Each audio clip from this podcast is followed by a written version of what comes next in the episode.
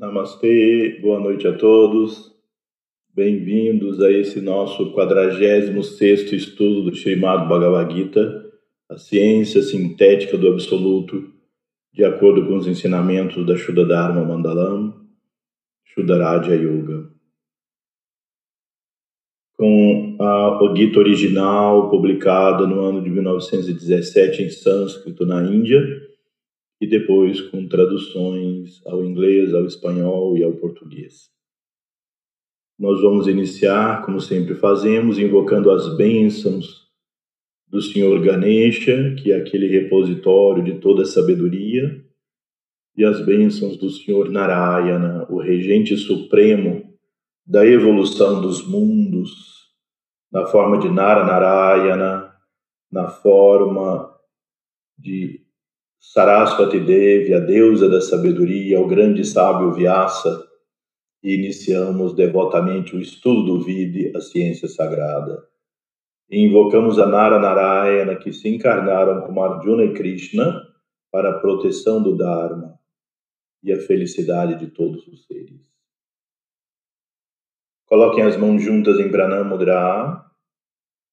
Om Ganana त्वा गणपतिगुं हवामहे। कविं कवीनम् उपमश्रवस्तमम्।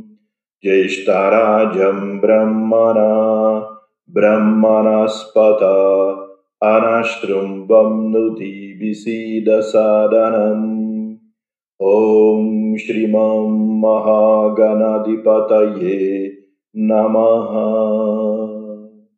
नमस्ते नरदेवाय नमो नारायणाय च बादरीवननाथाय योगिनं पातये नमः। नारायणं नमस्कृत्य नरं चैव नरोत्तमं देवीं सरस्वतीं व्यसं ततो जयामुदीरये Nara Narayana Jatau Jagata Ististai Ististau Shuddha Sankalpanatau Chavande Krishna Arjunau Sada Om Namaste.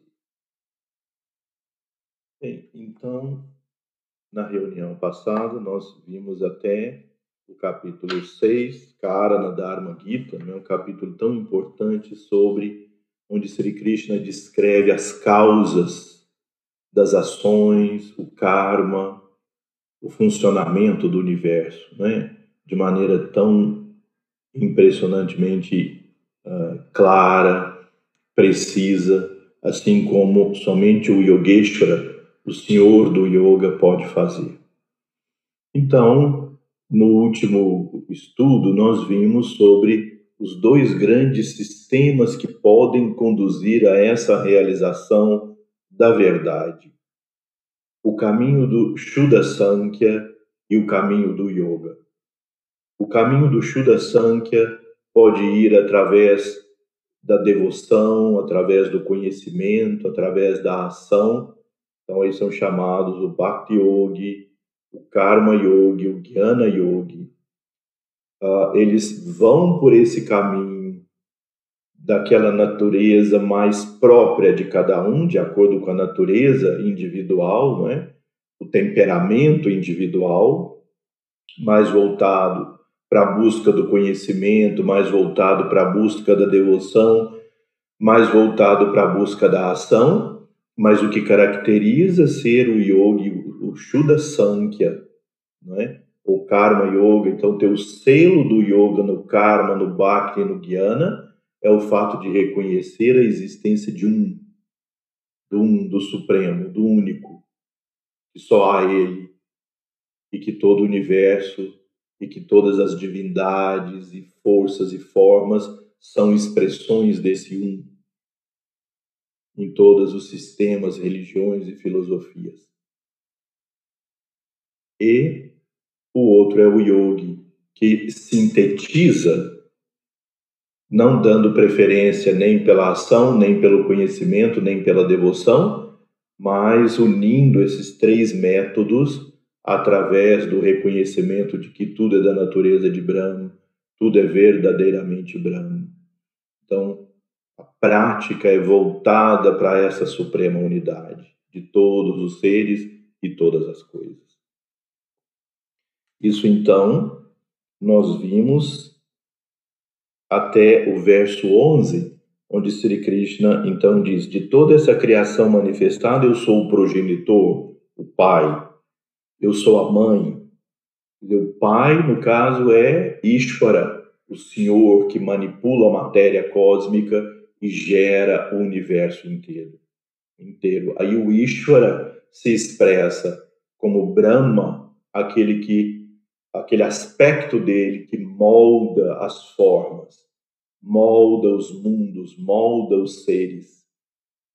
Se manifesta como Vishnu, aquele que preserva as formas e protege a todos os seres.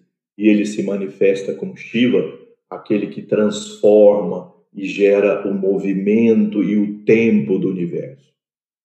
Por isso é que vocês veem que o Shiva Nataraja, que é o Shiva dançante, né, que tem aquela imagem super famosa de Shiva uh, com os quatro braços e em um pé ele pisa o Kali Purusha, o demônio, a, na nossa natureza eh, demoníaca ou negativa. Né? O outro pé elevado significa a busca da evolução. Em uma das mãos ele carrega o Damaru, que é um tambor e ele dança de acordo com o ritmo desse tambor. E aí então a dança de Shiva é o movimento cósmico, o recolhimento, o dia e a noite, as fases da lua, as mudanças de clima, as estações do ano, isso para nós aqui, e as mudanças, não é? Porque isso é que de verdade ou verdadeiramente é o tempo, não é o tempo do relógio, não é o tempo convencionado é o tempo do fluxo, do movimento do universo. Shiva dança, e o seu ritmo da dança é o processo de transformação. Para que novamente Brahma crie outra forma, Vishnu preserve. Mas na tradição védica, não é? quem é que toca o tambor para que Shiva dance? é Vishnu. Ou seja, Vishnu, aquele que preserva, define o ritmo do tempo, das mudanças, da transformação, preservando e, e protegendo de acordo com Dharma, de acordo com a ordem cósmica. De, depois ele diz: Eu sou a mãe, né, a grande Shakti a grande deusa, o poder cósmico. Não é? Os Shaktas são adoradores primariamente da Shakti, como a grande deusa, a grande força cósmica. É? Nós vimos lá naquele, nos primeiros estudos nossos, do Purusha emana luz, do Purusha emana Shakti, ela é ele em forma dinâmica. O Purusha é Sat, ou a verdade. A luz do Purusha é a verdade. O Purusha é Chit, ou consciência. A luz do Purusha é consciência. O Purusha é Ananda, é bem-aventurança. A luz do Purusha é bem-aventurança. A característica de imutabilidade do Purusha a Shakti não é, ela é ele em movimento, ou ele em forma dinâmica, assim como o Sol e a luz do Sol. A luz do Sol possui todas as propriedades do Sol, mas enquanto ele se move dentro do universo no seu ritmo, a luz dele é que chega nos planetas e promove calor, luz, vida. Então, de fato, ela é a executiva, ela é a gestora, ela é a suprema governante cósmica. Os Shaktas os adoradores da Shakti primariamente, né, primordialmente, adoram a Shakti como o Supremo Deus. O Supremo Deus. Há um texto chamado Devi Bhagavatam, um Bhagavatam, só que voltado para a Devi, a deusa. Então, em um determinado momento, os deuses estão brigando entre eles para ver quem era o mais importante. Há muito disso na literatura dos Puranas, muita é, disputa entre os deuses para ver quem era superior. Aí Indra jogava o raio, Varuna fazia um tsunami, e, e, e Vayu fazia o vento, o movimento das coisas, e Shiva transformava tudo, queimava e mudava, e Vishnu preservava e fazia. Então, eles estavam lá naquela discussão, e a Devi, a grande deusa, né? aí no Devi Bhagavata, ela acima de todos eles. Ela percebendo essa discussão entre os deuses, ela diz: Eu vou dar uma lição neles. Então ela veio até o plano dos deuses, né, que ela era, ela é a energia cósmica, então ela desceu até o plano dos deuses e ela retirou o seu poder de Shiva, o mais poderoso dos deuses. E aí veio um vento e colocou uma palha no olho de Shiva e aí a Devi disse: então tira a palha do seu olho. E Shiva não conseguia mover a mão para poder tirar a palha do próprio olho, porque ela retirou ela mesma dele, o poder que ela é dele. E aí Shiva não pôde. Então há essa frase famosíssima que o Swami Subramania Ananda cita em um dos comentários que ele faz, reafirmando essa adoração da Devi, num dos textos da Shuddha Dharma Mandalam, citando Saundara Lahiri, que é o texto onde Shankaracharya coloca essa, essa frase. Shiva não pode mover nem mesmo uma palha do seu olho sem o poder da Devi. Então ela, é, é, ela representa todos os poderes da hierarquia, ela representa o poder divino, então ela é a grande mãe, o grande outorgador do conhecimento, não é? emana Jnana, conhecimento do Atma. O aspirante capta essa luz do Atma e transforma naquilo que a teologia cristã chama de conhecimento infuso, que é aquele espontâneo que surge do êxtase espiritual. mas também ela é o poder que dá inteligência para nós. Esse poder da digestão do conhecimento. Pessoal do Ayurveda conhece isso como Sadakapita, e num nível mais elevado, Tejas. Para discernir sobre essa sabedoria espiritual, nós precisamos não da nossa inteligência comum, mas de uma inteligência superior, que não é um QI mais elevado, é a capacidade de síntese, de perceber a unidade no meio dessa fragmentação de informações. E essa síntese provém do brilho da inteligência divina em nós. Ele é o ancestral, o Purusha. O Ishvara, Mahat, é o Pai. Mas o Ishvara é a primeira, se é que a gente coloca no tempo, união entre Purusha e Prakriti. O Purusha imutável se une com a Prakriti inerte através da Shakti. Isso gera Mahat. Então, Mahat é o Ishvara. Ele pega a matéria que o originou e molda essa matéria nos mundos e seres. Mas ele só tem consciência e vida e ele é a expressão máxima da consciência do Purusha através da matéria mas o Purusha é o pai dele, né? Porque Purusha é a causa e ele é o efeito. Purusha é a causa sem causa. Purusha é a causa remota, como nós vimos aqui nos primeiros versos desse capítulo. Ele é a causa remota porque ele não participa diretamente do processo do mundo. Como nós já vimos, ele simplesmente emana luz e a luz dele gera toda a transformação do universo. Mas ele não se envolve no processo do universo. Ele é o testemunho. A presença gera vida, gera consciência, gera movimento, gera o processo do universo. Mas ele não é afetado pelo processo do universo e nem se move pelo processo do universo.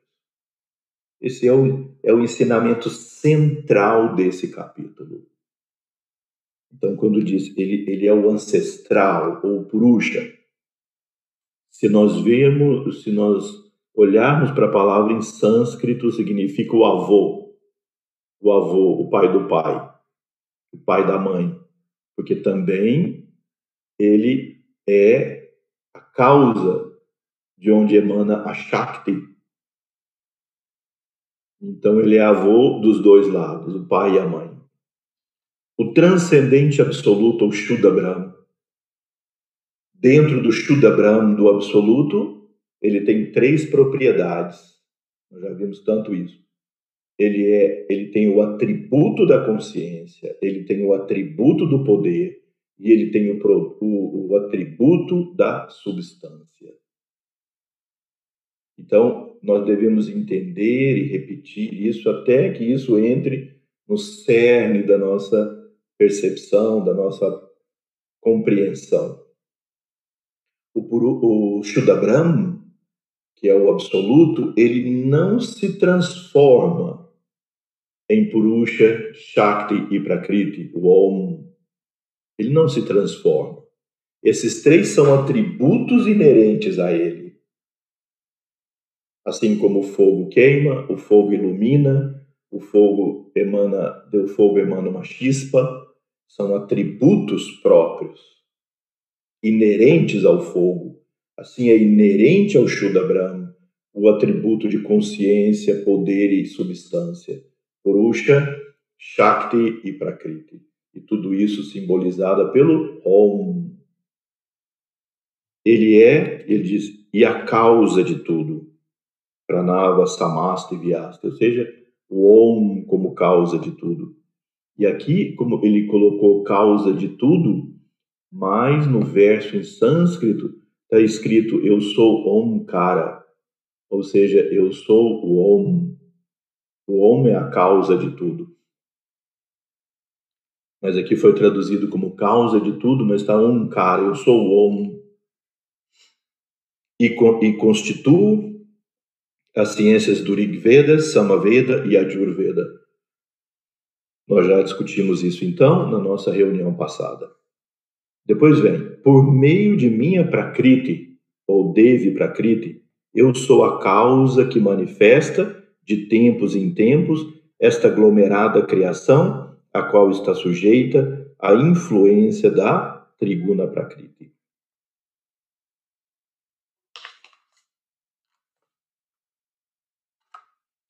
É sempre interessante citar o verso em sânscrito.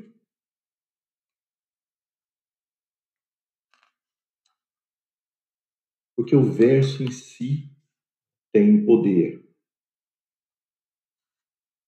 Prakritim swam avastabhya vishramai punah punaha utagramam imam krishnam avasham prakritir vashat que ele repete, punar, punaha, significa o pleno, não é? Então, aqui, para entender bem esse processo, vamos, vamos aqui para o quadro. Então, nós temos a Prakriti, a matéria cósmica. A matéria cósmica, ela se manifesta pela força da Shakti, ela se manifesta primeiro como Devi Prakriti. Prakriti significa a natureza, a origem. Devi Prakriti significa matéria divina. Essa matéria não forma o universo como nós o conhecemos. Essa matéria é a matéria pela qual o Paramatma governa o cosmos. Ou seja, a grande consciência cósmica, o Supremo, Paramatma, o Ishvara, o Senhor do Universo. O corpo dele é formado de matéria divina, que é uma matéria que não sofre a influência das trigunas, sátua, rádias e tamas. E também essa matéria compõe o corpo dos Mahatmas, ou seres celestiais que vivem em planos de infinita glória e governam a evolução dos mundos. Quando esses seres encarnam nesse planeta com Devi Prakriti, com essa matéria divina, essa matéria é incorruptível pelo tempo. Ainda que eles possam assumir forma humana, em nenhum momento eles perdem a consciência de que eles são o Supremo. Um exemplo de um ser encarnado com essa matéria é Bhagavan Mitradeva, que, de acordo com os ensinamentos da Shuddha Dharma Mandalam, ele nasceu em 1919, a lua cheia de janeiro, o Shuddha é, Pusha Purnima, e ele nasceu próximo de uma aldeia, próximo de Puna, que é uma cidade onde a gente vai anualmente com os alunos para estudar Ayurveda e estar ali, e frequentar também os templos, aquele é um lugar bastante de tradição espiritual aquela região. Bom, ele nasceu ali e foi levado para o Himalaia, de onde ele vive até hoje, com sua matéria gloriosa, essa matéria incorruptível pelo tempo. Ele desfaz e faz o corpo dele à vontade mas isso permite que a consciência dele envolva o planeta todo. Então, nesse momento assim de tanta transformação e situação, e essa situação que nós vivemos, não é? É o momento de invocar a Bhagavan Narayana, o protetor, o regente supremo, se manifestando na forma de Bhagavan Mitradeva então a matéria é tão luminosa, é tão transparente, que ela permite que a consciência dele envolva o planeta todo instantaneamente. E mesmo que nos pareça tudo tão difícil, mas é que muitas vezes nós aprendemos, infelizmente, é pela dor. Nos momentos plácidos da vida, nós desfrutamos desfrutamos daquilo que a vida nos apresenta.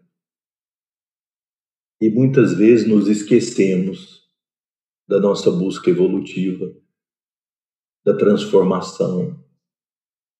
E muitas vezes também nos prendemos ao consumismo, ao pra, aos prazeres externos da vida e nos embalamos nesse nesse sonho ilusório dos valores e crenças que nós vivemos. Então eu repito que na doutrina da Shuddha Dharma Mandalam o universo não é uma ilusão, mas as nossas crenças e valores e hábitos, muitos deles são. Por isso eles são chamados morra. Morra não no sentido de morrer, morra em sânscrito, M-O-H-A, morra, que significa essa ilusão apaixonante, que embala, nos embala em crenças e sonhos e pesadelos, muitas vezes, Então, os momentos de crise são os momentos de transformação, tanto individualmente quanto coletivamente.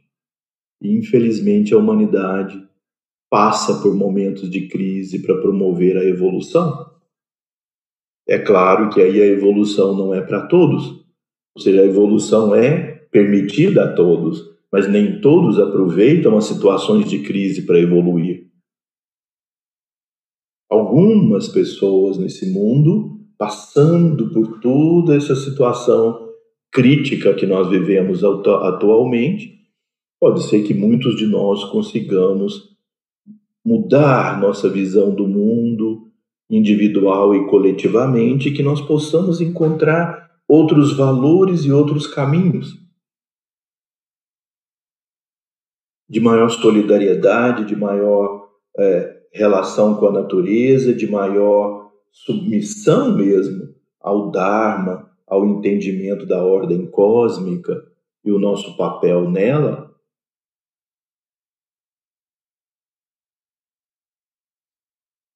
Então, muitas pessoas dizem, mas por que Deus faz isso com a gente? Que Deus permite isso? como, como ele não poderia permitir, porque nós já aprendemos nesse capítulo que o Supremo não interfere diretamente como se nós fôssemos marionetes. Ele emana a luz dele, a consciência dele, a sabedoria dele, a compaixão dele, e nós construímos o nosso karma. Repito, individual e coletivamente. E aí então nosso destino é construído por nós mesmos e ele abre os caminhos e mostra a luz. Mas é preciso ter os olhos para ver, os ouvidos para ouvir, a consciência aberta para aproveitar essa transformação, essa onda de transformação. A luz emana para todos mas nem todos aproveitam a luz. Muitas vezes essas crises geram desespero. E aí, no desespero, as pessoas se fecham como um escudo onde a luz não penetra. Me lembro muitas vezes de Srivaja, o nosso mestre, falar sobre isso sobre a graça divina estar fluindo, mas nós criamos uma carapaça em volta de nós que não permite a entrada. Então ele dizia: a meditação é simplesmente você abrir seu coração para essa graça divina. Não é preciso criar amor, é preciso deixar que ele flua porque a luz do coração é a chama viva de amor divino, como dizia São João da Cruz. Ela emana constantemente. Nós precisamos simplesmente abrir nossa consciência e o coração para permitir que essa luz flua e emane. Mas as nossas preocupações, medos, raivas, angústias criam uma carapaça de impedimento. E aí nós vivemos lamentando que foi o que aconteceu com Arjuna no início, no primeiro capítulo que nós já estudamos bastante. Porque te dominou esta confusão gerada pela falta de equanimidade? Ó tu, conquistador, rechaça esse deprimente desalento mental e empreende a elevada ação foi assim, a, literalmente, a frase de Sri Krishna.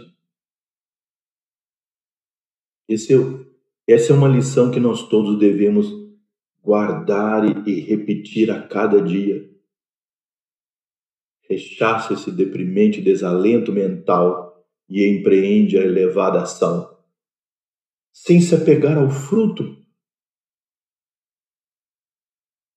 Vamos trabalhar pela melhoria da nossa vida e da humanidade, da natureza, do mundo, dos seres. Se em algum momento nesse processo a morte nos encontrar, como nos encontrará a todos um dia, que venha. Mas nós não vamos deixar de fazer aquilo que é justo e necessário por medo das situações que vivemos, por revolta.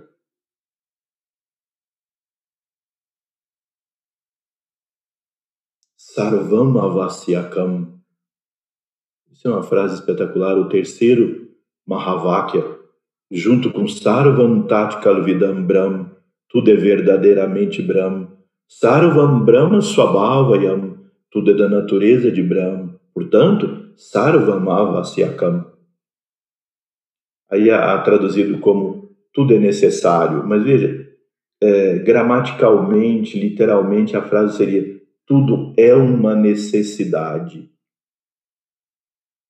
Tudo é uma necessidade, não é tudo é necessário. Há uma diferença filosófica nisso. Tudo é uma necessidade. Tudo está perfeito como é, de acordo com a necessidade do mundo, dos seres, da evolução. Então, aceitação plena é o fundamento da transformação.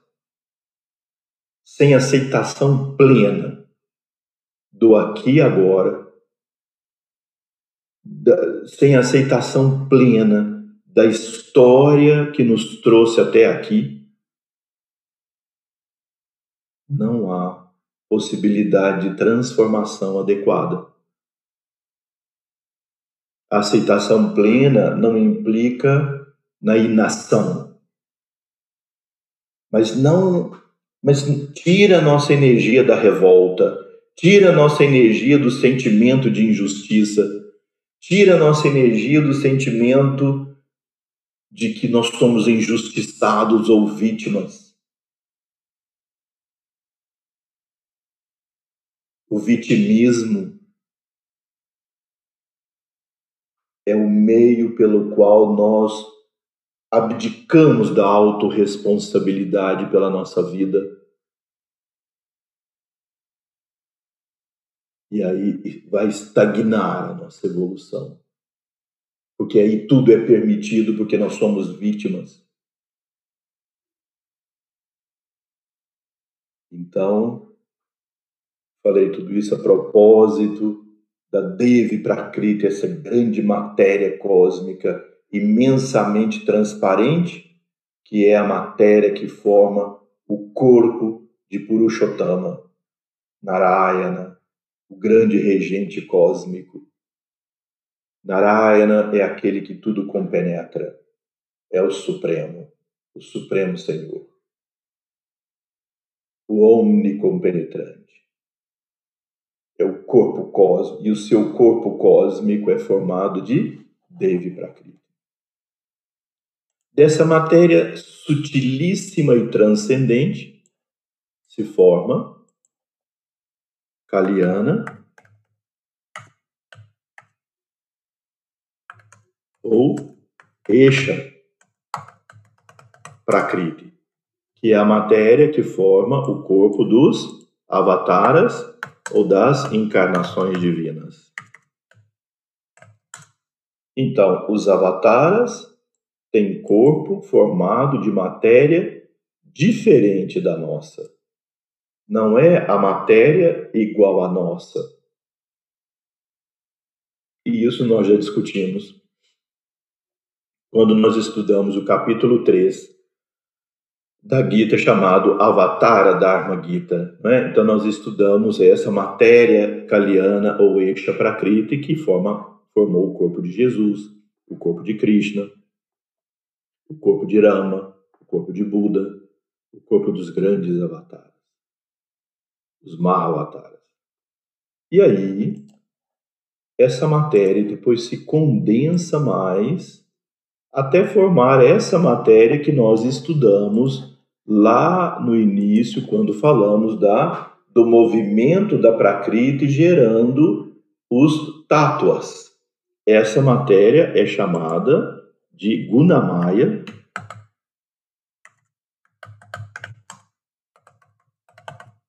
Prakriti.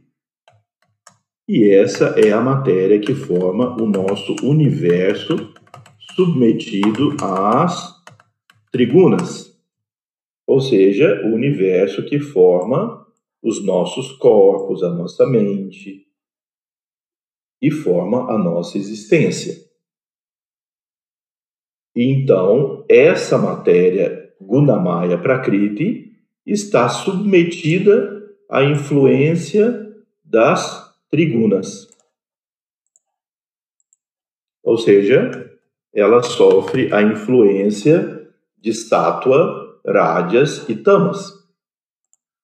Sofrendo a influência de Sattva, Rádias e Tamas, essa matéria nos submete aos estados de condensação, gerando o nível mais denso de matéria, que é tamas. Isso repercute na nossa mente, nos nossos atos, nos nossos pensamentos, nos nossos sentimentos, como ignorância, brutalidade mental, falta de percepção da relação de causa e efeito, aquela obscuridade da mente que algumas vezes nos domina. Gera qualidades da mente como rádias que é mais dinâmico e mais inteligente do que Tamas, porém uma inteligência, um dinamismo completamente voltado para o ego, que é a nossa grande doença. As ações motivadas pelo ego, por rádias, que nos torna capazes de produzir dor e sofrimento para nós mesmos e para os demais, capaz de produzir destruição. Por isso, o capítulo Bhuta Vidya do Charak Samhita, um dos textos mais importantes do Ayurveda, da trilogia maior do Ayurveda, o grande sábio Charak, coloca que Rádias e Tamas são os doshas da mente ou seja, aquilo que decai, aquilo que destrói, aquilo que gera sofrimento. E a terceira guna é sátua, a lucidez mental, a clareza mental, a paz mental.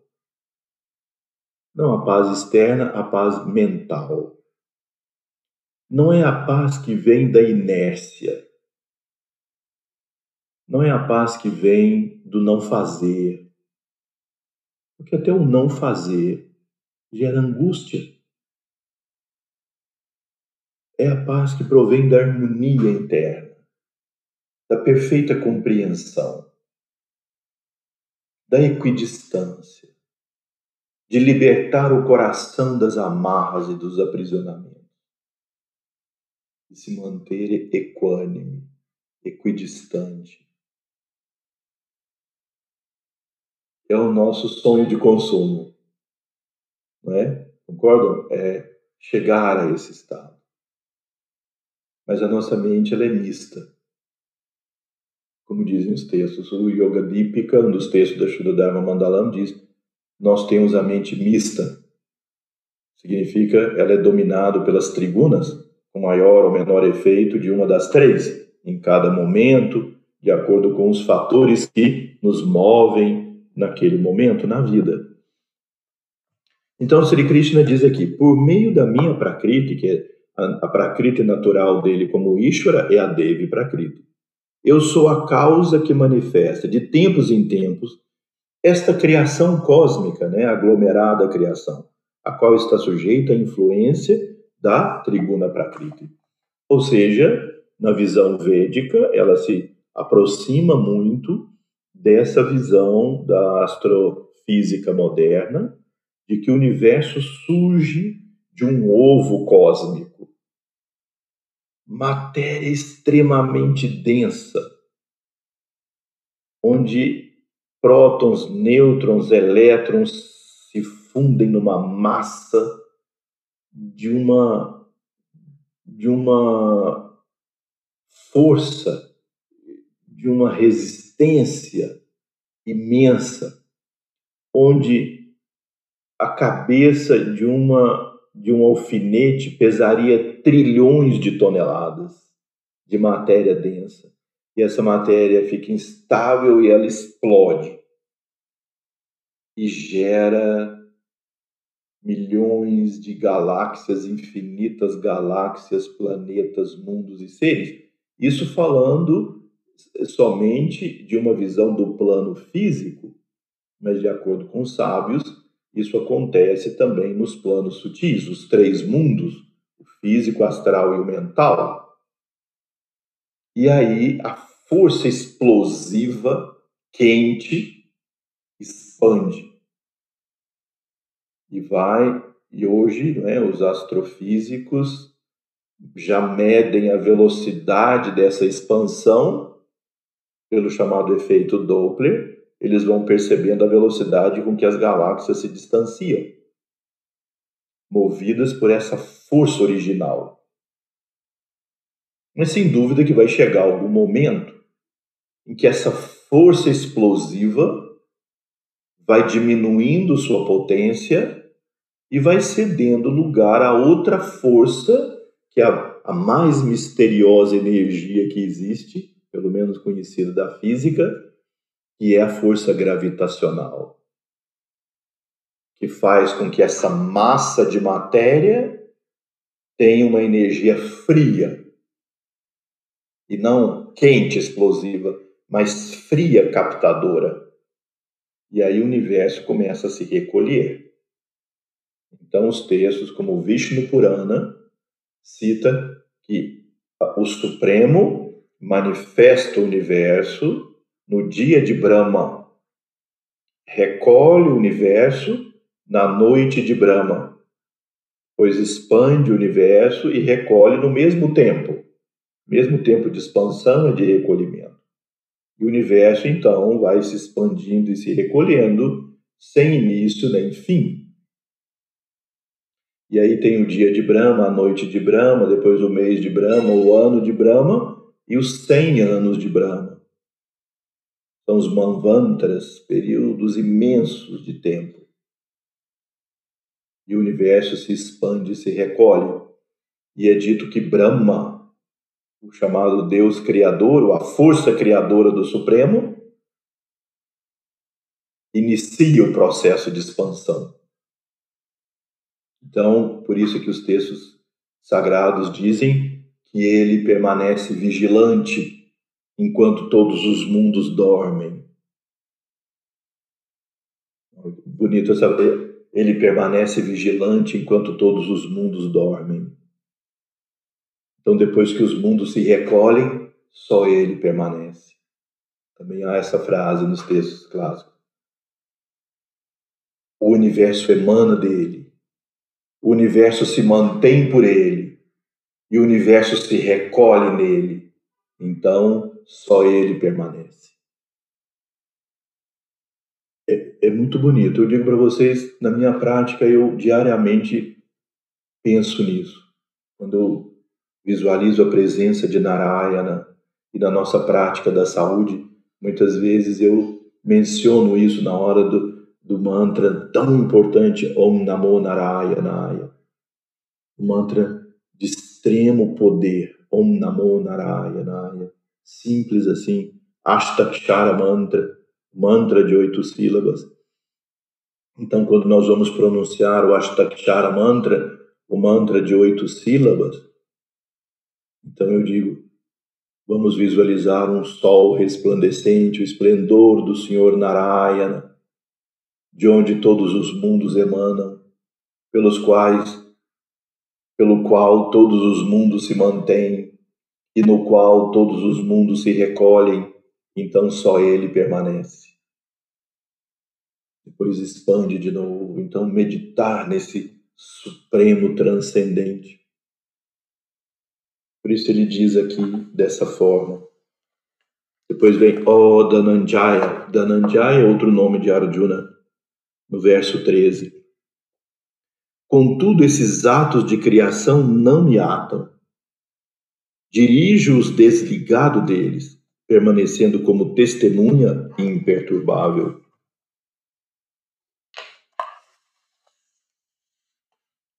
Nachamantani karmani nibadiranti dananjaya udasinadvat asinam astaktam teshu karmashu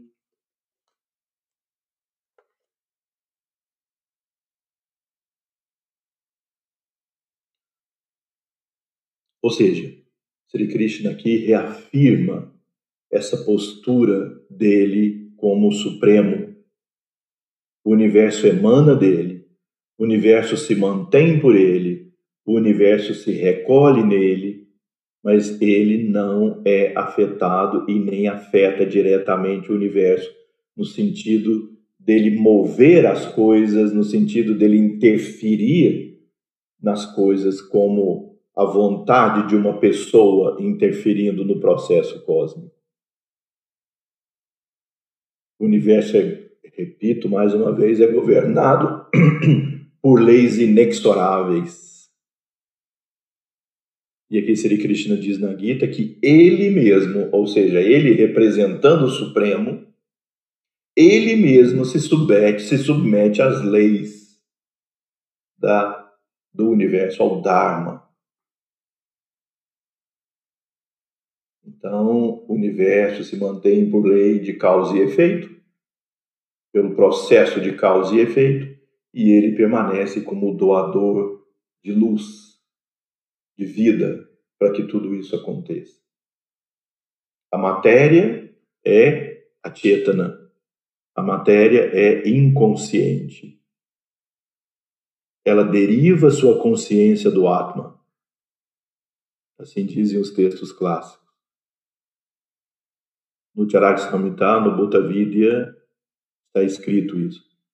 A matéria por si é a chetana, ela é inconsciente. Ela deriva sua consciência do Purusha. Deriva a consciência como? O, o Purusha emana luz e vida. Emana luz que é vida. Essa vida agrega a matéria que por si não tem vida própria e gera toda essa perfeição que é a vida cósmica. O universo é um todo vivo. Não há seres vivos e seres não vivos, o universo é vivo. As pedras são vivas, tudo é vivo. Porque tudo tem consciência em níveis diferentes de expressão. Mas todo o universo é vivo e tem consciência, porque ele está compenetrado pela fonte de vida, o princípio de vida, o princípio da consciência. Mas, ainda que tudo isso aconteça porque ele está, ele não é afetado e permanece como testemunha imperturbável. É diferente desse conceito de um Deus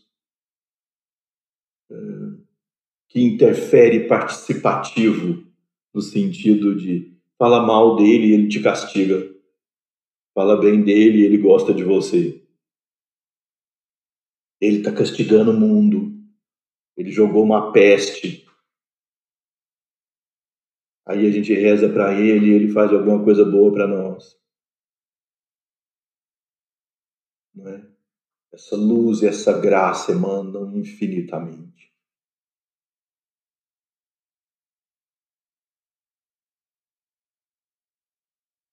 Anos atrás, eu estive no templo de Ramalinga Swami, em Vadalur, que fica assim umas quatro horas de Chennai, Madras.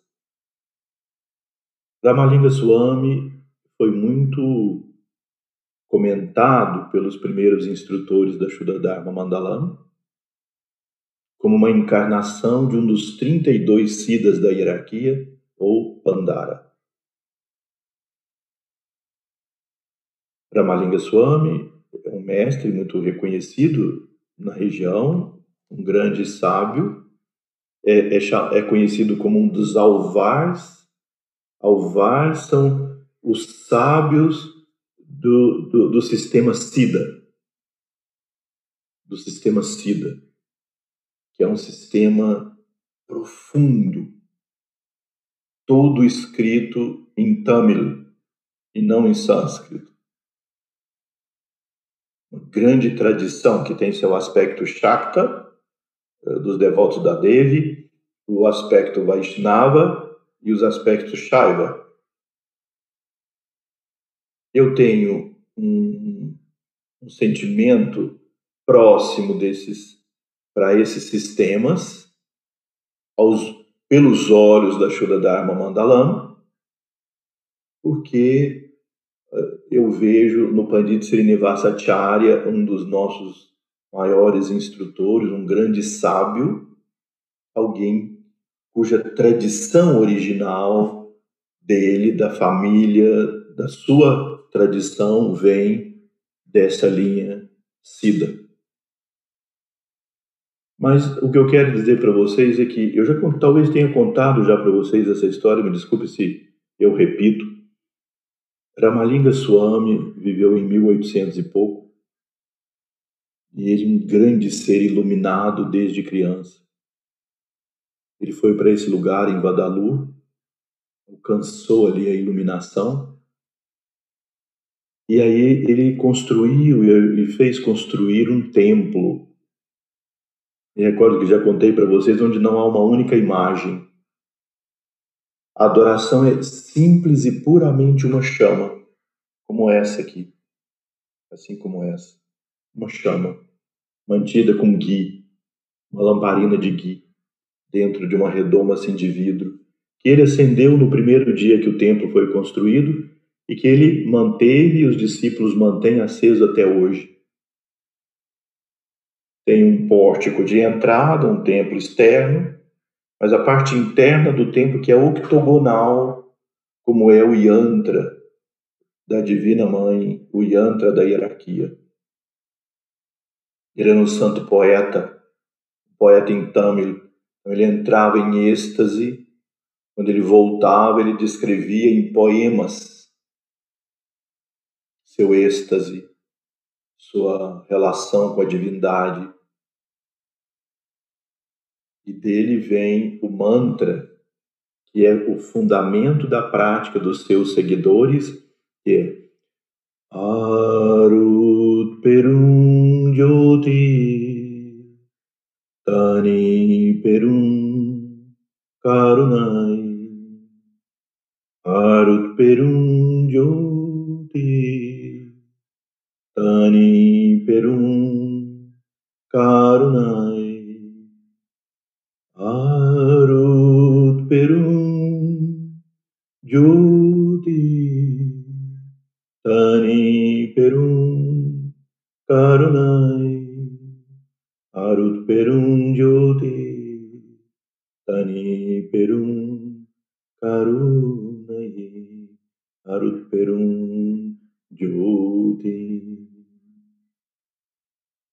Duas frases simplesmente nesse mantra de tanta beleza, de tanto poder. Em Tamil, o mantra diz: Eu contemplo a chama divina em meu coração, a chama que é suprema graça e suprema compaixão. Só. Todo o objeto de adoração é a chama divina no coração. Não há púdias para divindades externas, há sempre o cantar desses, desses mantras, né, que são os poemas, e esse em especial, contemplando a chama no coração. Aí eu entrei e tive a graça de ir nesse lugar a primeira vez, depois fui uma segunda, mas eu fui nesse lugar a primeira vez sozinho. E, e, era um dia de lua cheia de janeiro, que é o dia que, que abre esse pórtico interno onde se reverencia essa chama. Eu já falei para vocês que representa os corpos que você vai passando etapa por etapa. Aí eu meditava como pode ser que Deus, essa chama, é suprema graça, é suprema compaixão, mas ao mesmo tempo ele não é afetado por nada que aconteça no universo? Como, é que pode ter compaixão se não tem uma relação de perceber o estado do outro?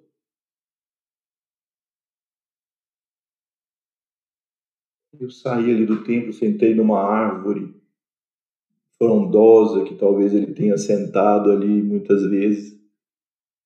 Fiquei ali meditando em silêncio, tentando entender.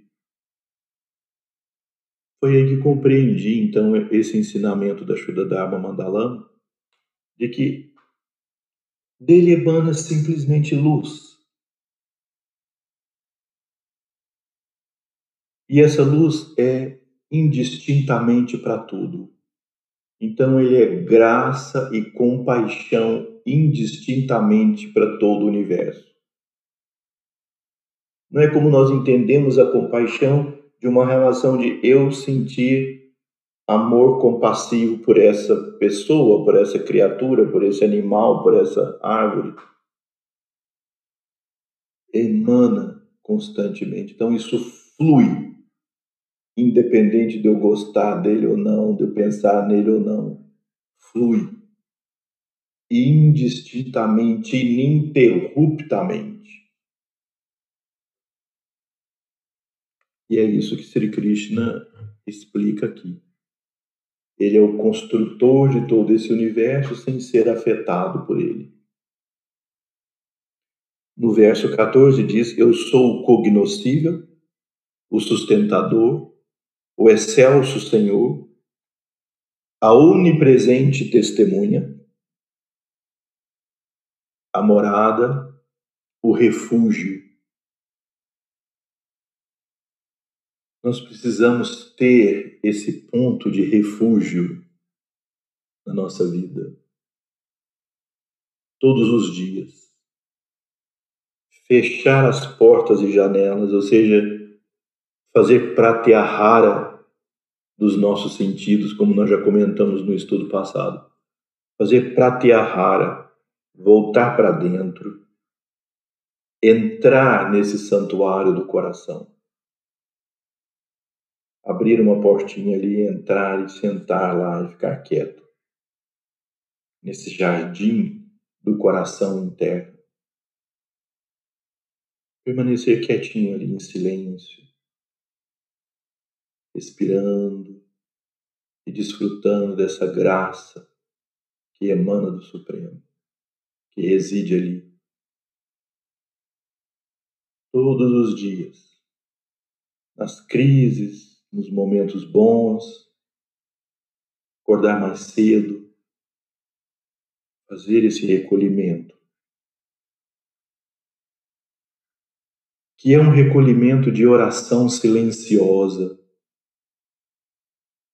se nós tivermos que pedir coisas, podemos pedir antes em, em algum ritual, alguma prática. Mas nesse momento é o recolhimento do silêncio, é a oração silenciosa, é a oração da comunhão, não do pedir, não do citar os nomes todos dele, glorificando os nomes. Isso tudo é espetacular, maravilhoso, mas é tem um momento, faça isso talvez antes, em seguida, entre nesse silêncio. E fique aí puramente em comunhão. Esteja aí por um momento. Se você puder fazer isso também no final da tarde, quando o sol vai se pondo, são os dois sândias. O nascer do sol e o pôr do sol são os dois momentos mais auspiciosos por isso são chamados Sandhyas. Por isso a nossa prática da saúde tem o nome original de Yoga Sandhya, que é tradicional para milhões de pessoas na Índia fazer o Sandhya matinal e o Sandhya vespertino. tem uma estrutura semelhante à nossa prática do Sandhya, com outros mantras de acordo com o Gotra, de acordo com a Sampradaya, de acordo com a linha de práticas e, e da tradição familiar de cada um. Gotra é a tradição familiar de cada um. As pessoas vêm de uma tradição de séculos e séculos seguindo uma linha familiar. O amistoso morador interno. Nós podemos interpretar essa graça como nosso amigo. Por isso que aquele mantra que nós entoamos para Narayana, Tuameva matas chapita tuameva, tu és a minha mãe, tu és o meu pai, tu és o meu irmão. Tuameva bandus chasaka tuameva, tu és o meu irmão e meu melhor amigo. Tuameva vidya dravirnam tuameva tuameva sarvam mama deva deva tuameva sarvam mama deva deva Tu és a fonte de toda sabedoria. Tu és o meu Deus e o Deus de tudo. Depois Shri Guru Bhyo Namaha Hari Om. Shri Guru Bhyo Namaha não se refere à pessoa do professor Shri Guru Bhyo, Guru Narayana, o Supremo. Por isso, Hari Om, Hari é outro nome de Narayana. Shri Guru Bhyo Namaha Hari Om, ao Supremo. Então, eu posso interpretar essa graça que emana do imutável como sendo como sendo ele o meu melhor amigo, o meu irmão, o meu pai, a minha mãe. É o amor que ele emana para o universo. É a graça e a compaixão que ele emana para o universo. Essa graça, essa compaixão é personificado pela Mãe Divina. E podemos chamá-la por esses nomes de criaturas queridas. Mas ainda assim ele não sai desse estado de mutabilidade.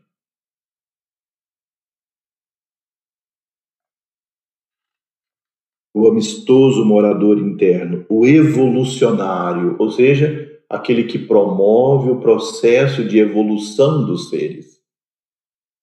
A autoridade, porque é a fonte da sabedoria. O mistério, porque ele está sempre além da nossa compreensão. Sempre há algo no Supremo que vai além da nossa compreensão. E esse, esse além é chamado neti, neti, N-E-T-I, neti, neti.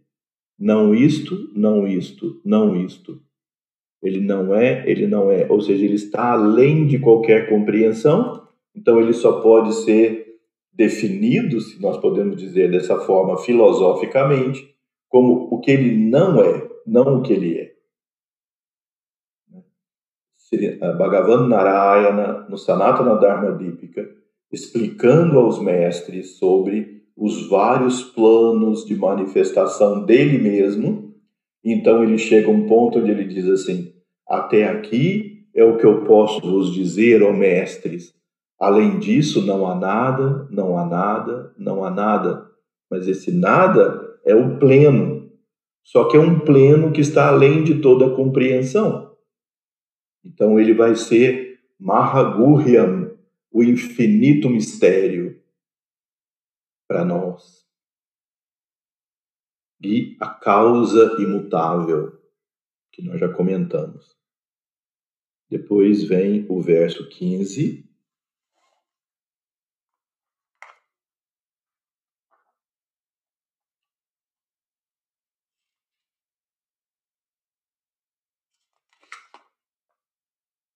Aqui, quando eu olho, eu vejo então a versão original em sânscrito, que foi publicada em 1917, para dizer para vocês.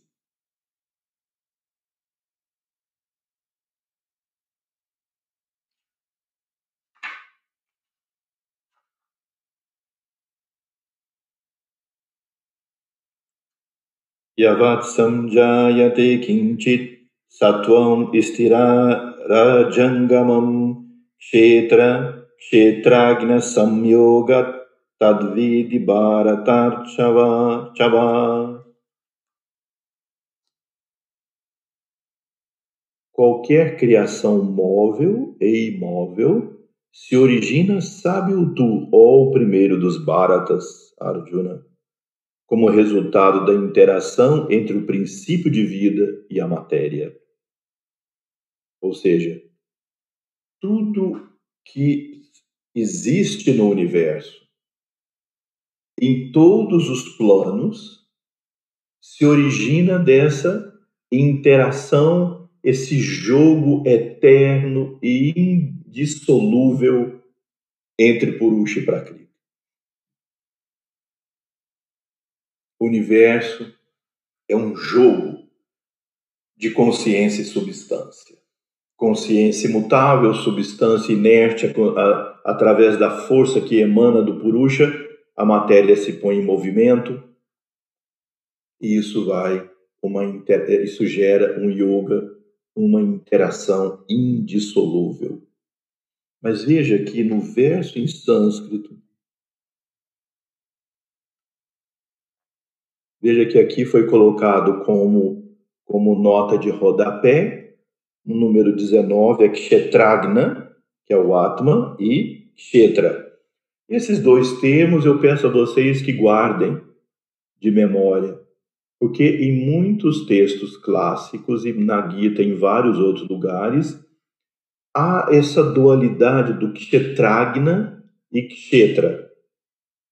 Kshetra significa campo. Veja que no verso 1, primeiro verso da Gita, Dharma Kshetre Kurukshetre. Dharma Kshetra Kurukshetra.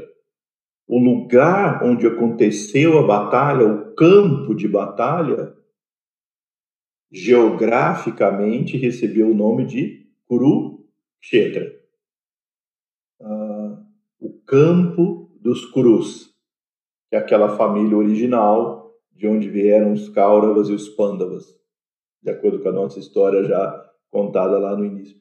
Então, nesse campo de Kuru, que é o campo do Dharma, o campo onde o Dharma jogou sua força naquela batalha, guerra do, do Mahabharata. Por isso é Dharma Kshetre, Kurukshetre, né? Ainda hoje lá na Índia recebe o nome dessa região, tem um templo lá de Kurukshetra. Então, Kshetra é campo. No universo inteiro, a matéria é o campo. E Kshetragna, Kshetragna, Agnya. Agnya significa que tem consciência. Então, tem o campo, e tem aquele que tem consciência. Tem o campo e o morador do campo. O eu sou é o Kshetragna. O, o meu, que é a forma, é Kshetra. Então, o universo é uma interação de consciência com substância, Purusha Prakriti ou Kshetragna com Kshetra. Então, familiarize-se com esses dois termos, porque eles são comumente usados na Gita e em outros textos. Kshetragna, Kshetra. Kshetragna, Purusha, Atma, a consciência pura. E Kshetra, a matéria. Portanto, o universo é um jogo de Kshetragna com Kshetra. Purusha Prakriti. O Arjuna, Sri Krishna dizendo, no próximo verso 16: Eu acendo o fogo Eu envio e detenho a, e detenho a chuva. Eu sou a vida e também sou a extinção. Eu sou a causa e consequência do cosmos. Veja que verso bem bonito esse.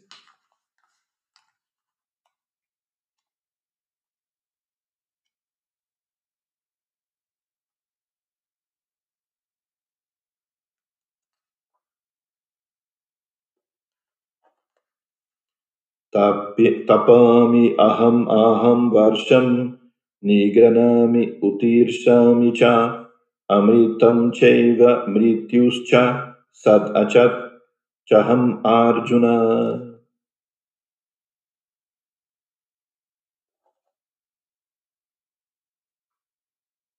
Então ele diz: Veja, eu acendo o fogo,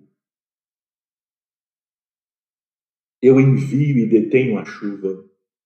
Ou seja, não fosse a presença do Purusha, a matéria não teria existência e vida.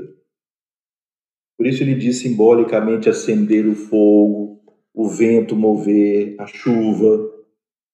Ele não causa chuva, rogar a divindade que chova.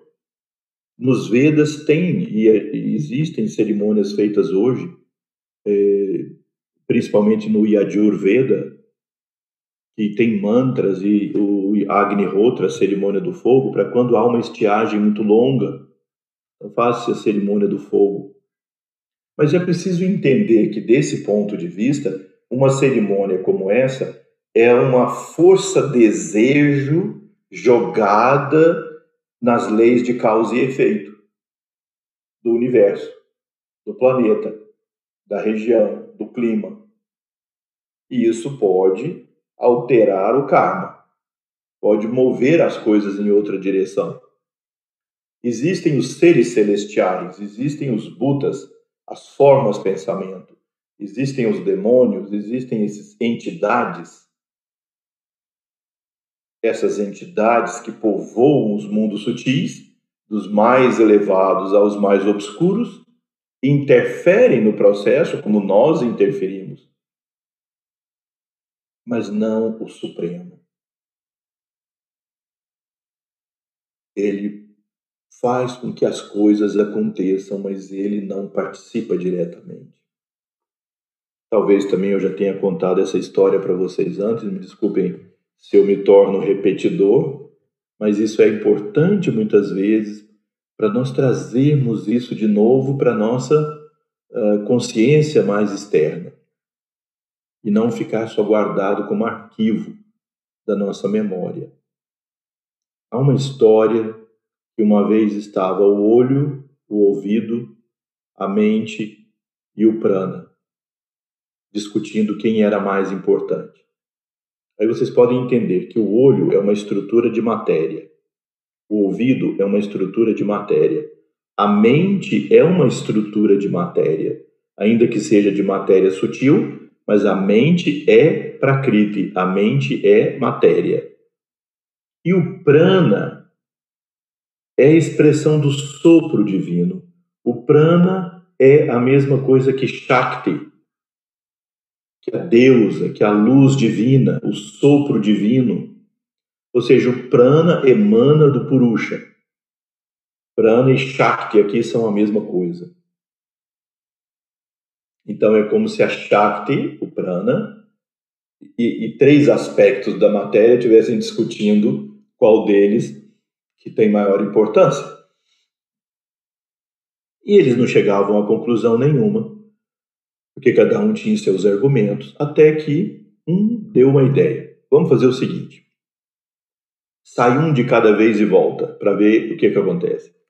Saiu o olho. Bom, a pessoa ficou cega, mas continuou a vida. Voltou o olho. Saiu o ouvido. A pessoa ficou surda, mas continuou a vida. Voltou o ouvido, saiu a mente. A pessoa entrou em coma, mas continuou existindo, viva. Voltou a mente saiu prana. Quando saiu prana, degenerou tudo. Os elementos voltaram à sua origem: terra, água, fogo, ar e a caixa. A sua forma inerte original, sem vida. Então, a presença da luz divina gera vida. E aí então o sol ilumina, a chuva molha, o vento move. São forças cósmicas representativas da presença da Shakti no universo. Eu acendo fogo, eu envio e detenho a chuva, eu sou a vida e também sua extinção. No momento que o prana sai do corpo, o corpo degenera nos cinco elementos. Quando o prana sai do corpo astral, ele volta aos elementos originais do mundo astral. Quando o prana sai do corpo mental, o corpo mental volta à matéria própria do mundo mental. Eu sou a causa e a consequência do cosmo. Então, ele é o Purusha como causa suprema e transcendente.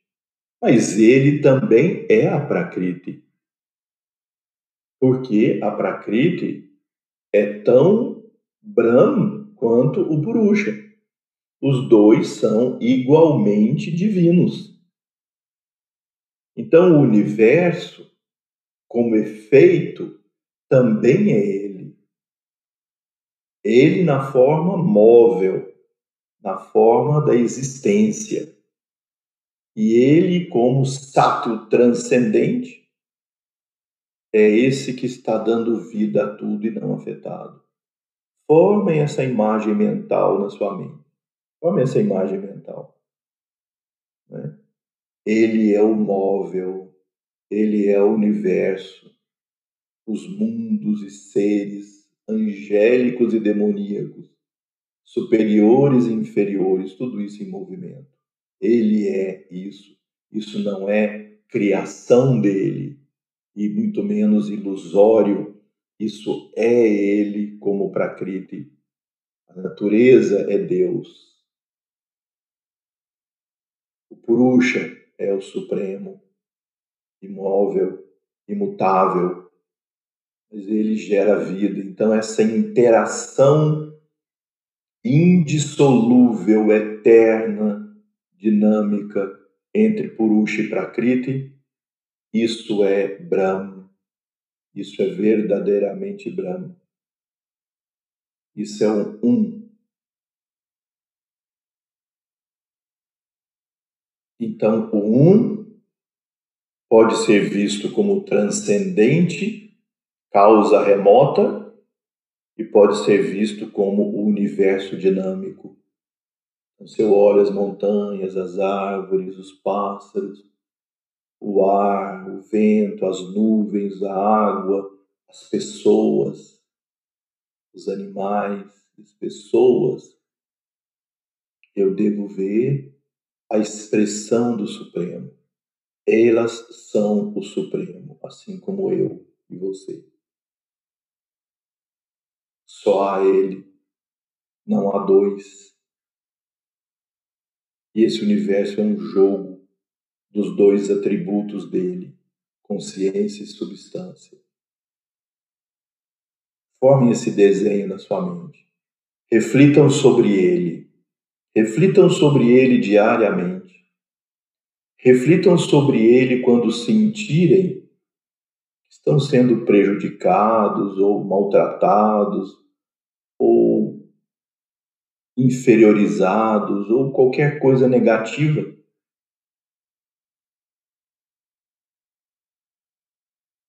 Só a ele e ele se manifesta com esses dois atributos em constante jogo e interação e se veja como parte disso. Seus corpos, sua mente, sua alma são materiais. São formados dessa grande mãe natureza, Prakriti. E sua vida, sua consciência, sua existência provém do imutável Purusha, movendo a mutável matéria. E você é tudo isso. Bem, então nós completamos nosso estudo de hoje, vindo até aqui o verso 16. Depois tem os próximos versos na nossa próxima reunião, eles são extremamente importantes também. Assim, chaves importantes do conhecimento védico. Então vamos fazer nosso encerramento.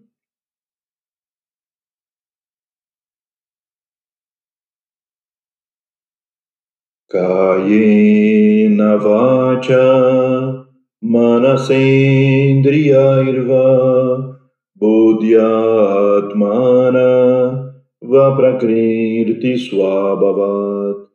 वा प्रकृतिस्वाभवात् कारोम्यद्यात् सकलं परस्मै नारायणायेति समर्पयामि नारायणायेति समर्पयामि त्वमेव माताश्च पिता त्वमेव त्वमेव Chasaka Tvameva Tvameva Vidya Dravirnam Tvameva Tvameva Sarvam Mama Deva Deva Tvameva Sarvam Mama Deva Deva Shri Gurubhyo Namaha.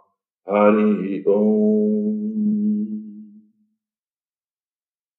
Namastê, boa noite a todos, felicidade a todos, bastante tranquilidade, força, energia, saúde.